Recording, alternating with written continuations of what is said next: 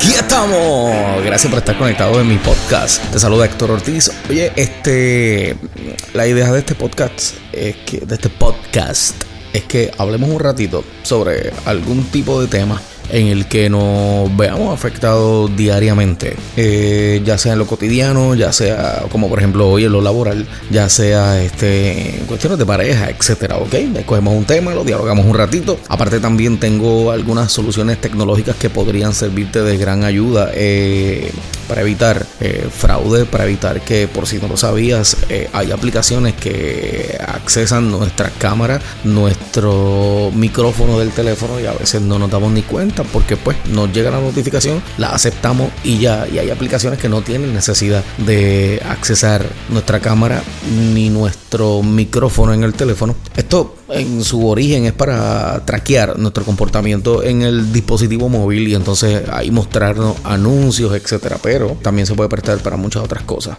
¿Ok? ¿De qué vamos a estar hablando hoy? Vamos a estar hablando de las cosas que hacen que tú te sientas incómoda, que te sientas incómodo en tu trabajo. Son muchísimas las cosas que hacen. Mira, yo creo que eh, son muchísimas las cosas que hacen que nosotros nos molestemos en nuestro entorno laboral o que nos sintamos incómodos en nuestro entorno laboral no necesariamente tiene que ver con el salario, de verdad. Es uno de los motivos por los cuales uno puede estar incómodo en el trabajo, pero no necesariamente es la razón principal, por lo menos en la mayoría de los casos. Hay muchísimas personas que están trabajando en lugares o trabajos para los que no necesariamente se prepararon ¿verdad? Pero la situación laboral pues nos lleva a nosotros a aceptar trabajos para los cuales no nos preparamos, para los cuales no estudiamos, pero aún así tenemos la habilidad de desarrollarnos en ellos, ¿no? Y de que a través del tiempo pues uno ir aprendiendo, meterle el pecho, porque yo soy de los que pienso que la verdadera experiencia no es la que necesariamente te van a brindar los libros cuando tú estás estudiando una profesión. Yo considero que la verdadera experiencia es la que te brinda el ejecutar la, la tarea para cual te asignan. Si tu tarea es hacer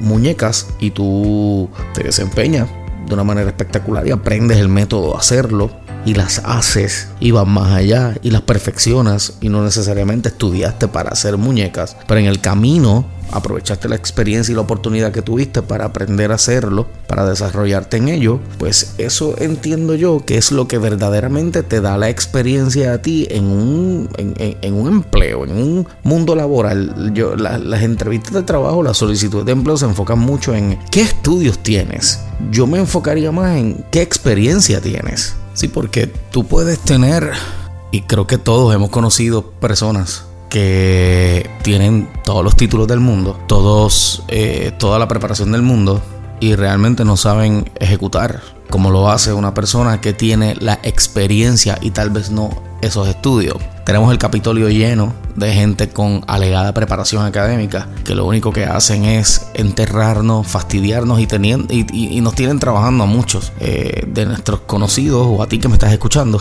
trabajando en algo para lo que no te preparaste, pues porque no hay un plan de desarrollo eh, laboral en el país que pueda contribuir a que tú te desarrolles lo que te quisiste preparar. Tenemos muchos maestros en Puerto Rico que se han fajado estudiando la profesión y son grandes educadores, pero pues están realizando otras tareas o trabajando en algunas escuelas con un salario muy por debajo de lo que merecen por tener la responsabilidad de educar, educarnos a todos educarnos a todos. De eso más o menos se, se, trata este ratito del que vamos a estar hablando aquí en este podcast de Héctor Ortiz, que es eso yo.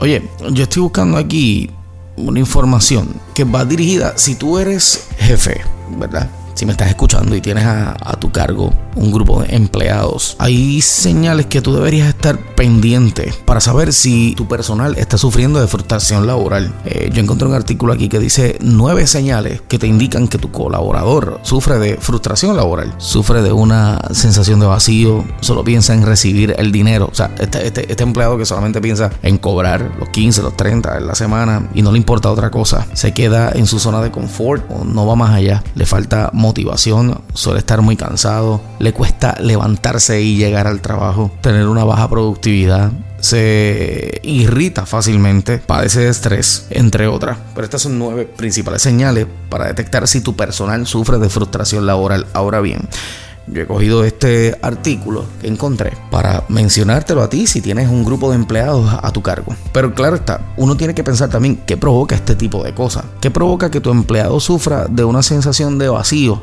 en, el aspecto laboral.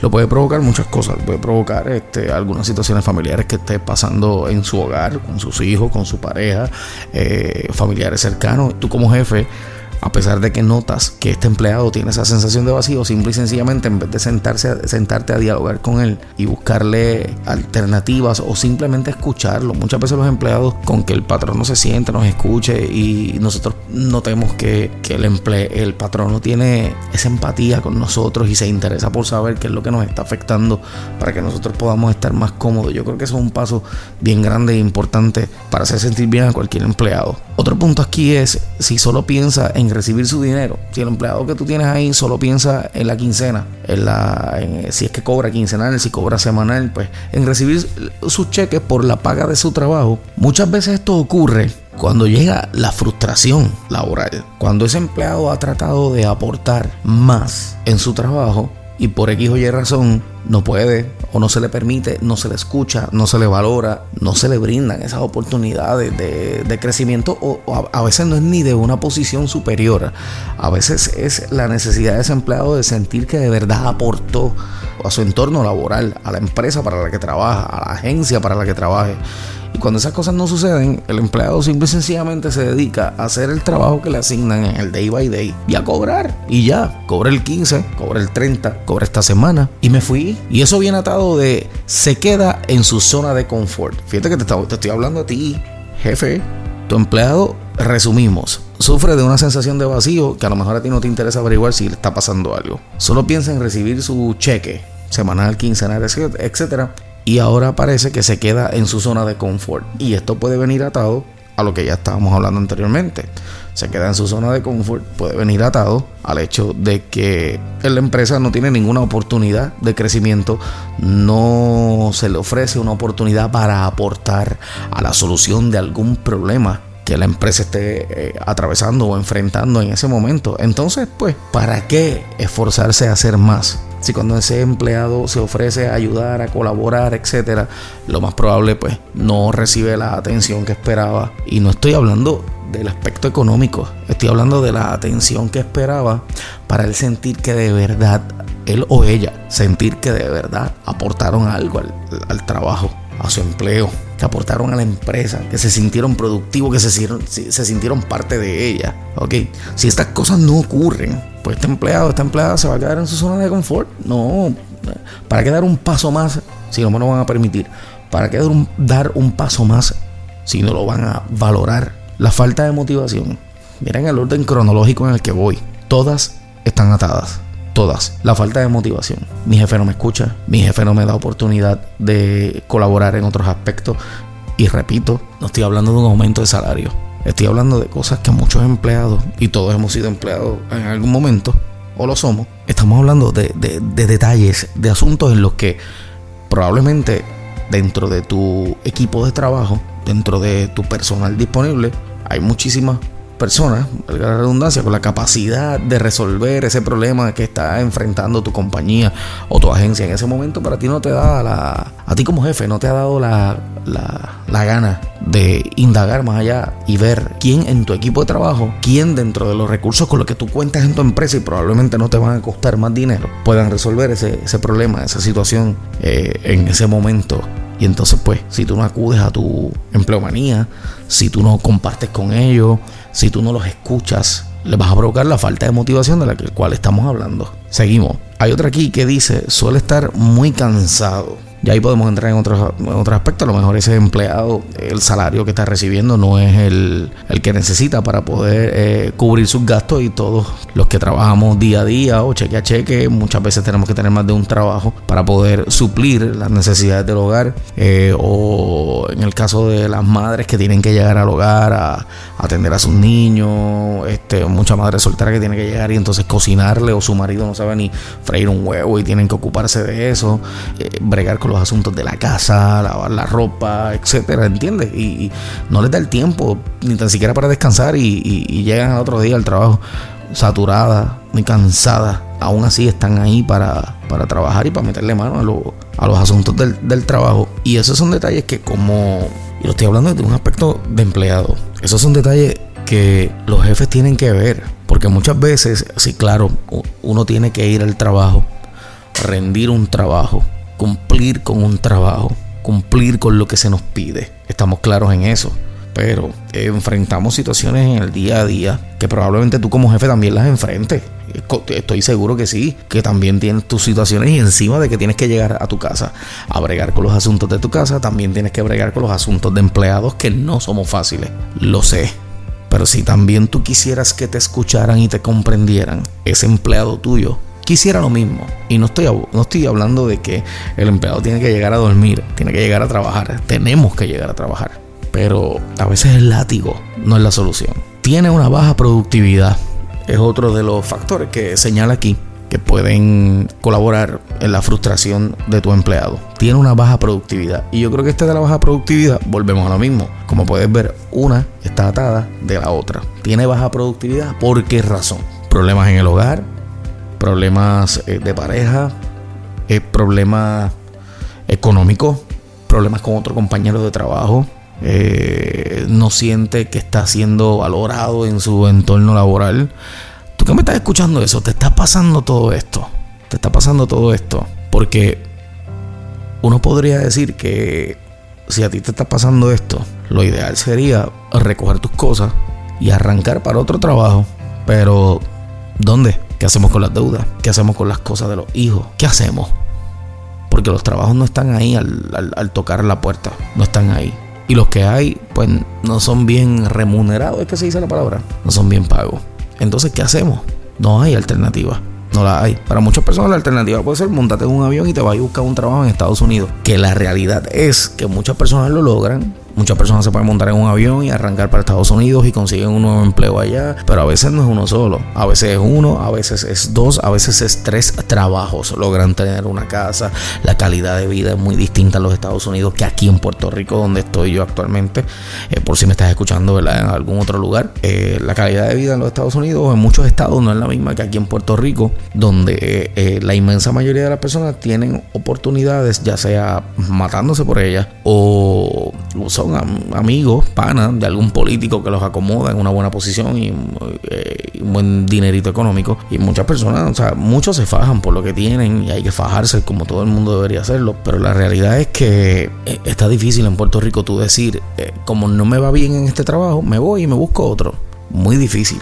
Porque como dije, los trabajos no están a la vuelta de la esquina. No hay mucho para escoger. Entonces hay jefes y si tú eres uno de ellos, que haces esto que te aprovechas de que sabes que no hay mucho para escoger y explotas a tus empleados, pues yo te quiero pedir que suspenda esa práctica.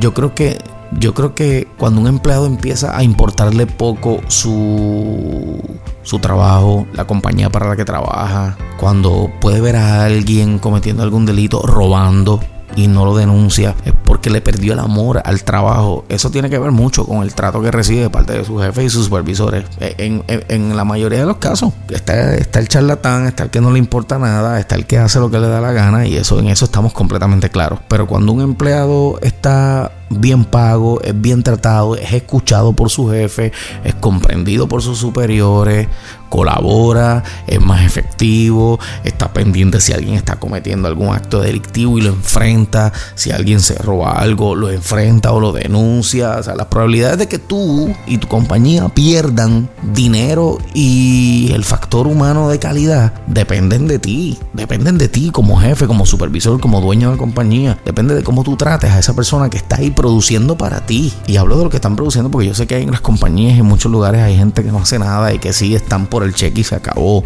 Pero esos son fáciles de identificar. Entonces, el que sí está fajado trabajando por ti merece que tú lo veas haciéndolo. No merece que tú tengas que esperar a que ese empleado vaya donde ti, a, como dicen por ahí, lamberte el ojo, lamerte el ojo, eh, a. Porque sabes que esos empleados que les gusta lamer ojo, tongonear y, y jefe donde te pongo, son los primeros de los que yo saldría. Sí, porque son leales al que está sentado en esa silla. No son leales a ti ni a tu empresa. Así que eso, esto fue un estudio que yo encontré aquí en internet que hablaba sobre, sobre eso.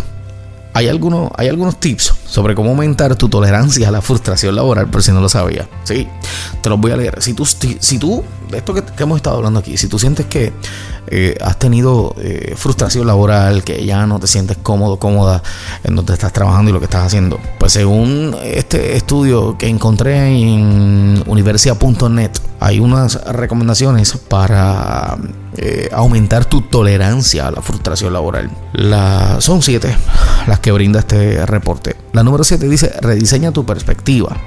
La número 6, practica la exposición. La número 5, imagina cómo las cosas podrían empeorar. Y esto va mucho en la toma de decisiones. Número 4, cambia tu manera de pensar. Número 3, practica la toma de decisiones. Si tú practicas la toma de decisiones, practica, tú pon en tu mente, ok, ¿qué decisión yo puedo tomar en, en este momento sobre mi situación laboral? Y luego vas a imaginar cómo las cosas podrían empeorar con esa toma de decisiones. Y ahí irías a la 4, que es cambiar tu manera de pensar en caso de que pues, te afecte más de lo que te pueda solucionar. Número 2, ponte objetivos realizables cada día.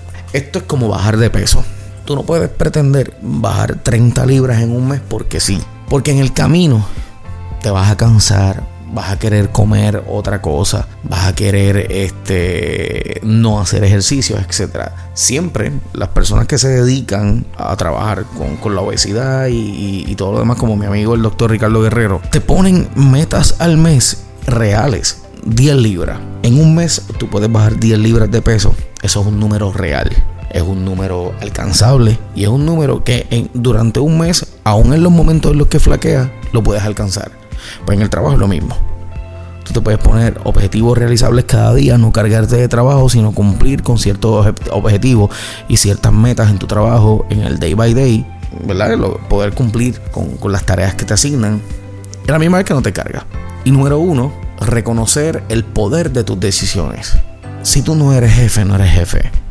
Si tú no eres supervisora, no eres supervisora.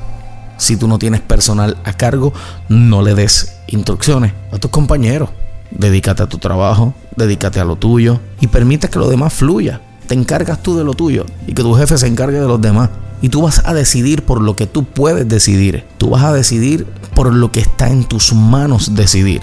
Por lo que sí va a tener cambios y consecuencias por tu decisión, no por la de otro. Entonces, habiendo dicho esto, la realidad es que eh, quería traer eso porque sí, yo sé que hay muchas frustraciones en, los trabajos, hay muchas frustraciones, pues porque yo soy el tipo, por ejemplo, en mi caso, yo soy el tipo de, persona que me gusta aportar en todo lo que está a mi alcance, en todo lo que está en mi conocimiento y, no esperando ni remuneración económica alguna, simple y sencillamente pues porque estoy ahí, puedo aportar, este, quiero aportar y quiero sentirme útil al lugar en el que estoy. ¿Ok? Así que yo espero que tú puedas hacer lo mismo, que tú como empleada, que tú como empleado logres eh, poner en práctica estas cositas que hemos estado hablando aquí. En el mejor de los casos, lo ideal es sentarse a hablar con tu supervisor, con tu supervisora, con tu jefe. Y tú, supervisor y supervisora que me escucha, siéntate a hablar con tu empleado escúchalo, escucha sus inquietudes, pregúntale qué saben hacer. Muchas veces las compañías, los jefes no saben ni, ni, ni, ni la mitad de, de, no conocen, debo decir, ni la mitad de la capacidad de sus empleados y están buscando recursos en otro lugar teniéndolos allí. Dedícate a conocer eso. Déjales tú saber a tu jefe, a tu supervisor, en la medida en la que puedas, qué otras cosas también tú conoces, en qué otras cosas tú también te desempeñas. Y tú como jefe, escucha a tus empleados dale la oportunidad. Intentar las cosas no cuesta nada. Darle la oportunidad a tus empleados de ser productivos eh, más allá de las tareas que tienen asignadas no cuesta nada. Son recursos que tú tienes ahí. Es una persona que vas a tener trabajando contenta contigo ahí porque siente que aporta más allá de lo que llegó ahí a hacer. Dije al principio que íbamos a estar hablando también de una herramienta amiga. Bueno, yo lo que uso es iPhone y es lo que yo conozco. Eh, pero me imagino que para Android debe ser lo mismo. Las aplicaciones cuando tú las descargas, muchas de ellas te piden acceso a la cámara, te piden acceso a las fotos y te piden acceso al micrófono. Es la única manera de que estas aplicaciones operen. Este, la tecnología de Apple y la seguridad que tiene el software de iOS. Eh, eh, y vuelvo y repito, hablo de Apple porque es lo que tengo, lo que lo que entiendo manejar provee para tú permitirle a esa aplicación tener siempre el acceso o simplemente cuando la uses nada más. ¿Ok? Así que es importante que tú vayas a los settings de tu teléfono y, y tú apagues esas aplicaciones que están accesando tu, tu cámara y tu micrófono. Por ejemplo, en Apple, cuando tú vayas a, a los settings, vas a ir a Privacy and Security, privacidad y seguridad. Y ahí hay una serie de opciones, contactos, calendarios, etcétera. Pero antes de eso está el Location Service, que pues va a estar en on porque hay muchas aplicaciones de verdad que no te van a funcionar si tienes el location en off. Pero está tracking. Y ahí tú le vas a dar a off si es que está prendido en allow, allow apps to request to track. Permitir que las apps te, estén traqueando. Apaga eso. Y entonces ahí vas a ver la lista de tus aplicaciones que van a estar prendidas. Apágalas también. ¿Ok?